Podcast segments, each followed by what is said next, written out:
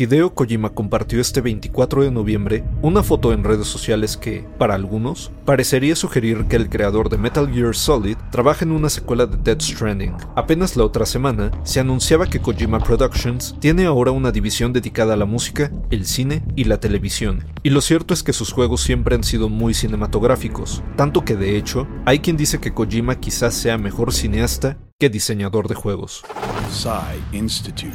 Masterpiece Your Life. La pasión de Hideo Kojima por la literatura y el cine de acción y aventura se desarrolló durante su infancia y adolescencia. Su familia se mudó a Osaka, Japón, cuando él tenía 4 años, un cambio tan abrupto que Kojima pasaba su tiempo viendo televisión o haciendo figuritas. Sus padres acostumbraban ver una película todas las noches, y fue así que Hideo se acercó al cine europeo, el western y el cine de terror. Pero Kojima solo se interesó por hacer cine cuando un amigo llevó a la escuela una cámara formato Super 8 y comenzaron a filmar películas juntos. En un principio, Kojima pensó en trabajar en la industria cinematográfica y esperaba que escribir ficción lo llevara a dirigir películas, pero tras morir su padre, decidió estudiar economía y luego incorporarse al medio de los videojuegos.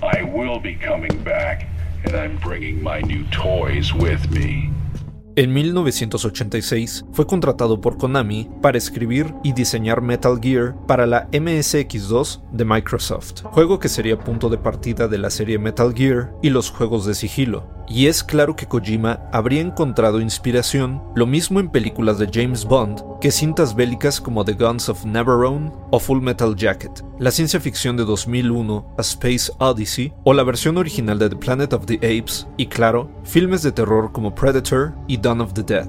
Así que, cuando puso en Twitter que se encontraba revisando el guion, ¿quién dice que no se trata en realidad de una película y no de otro videojuego?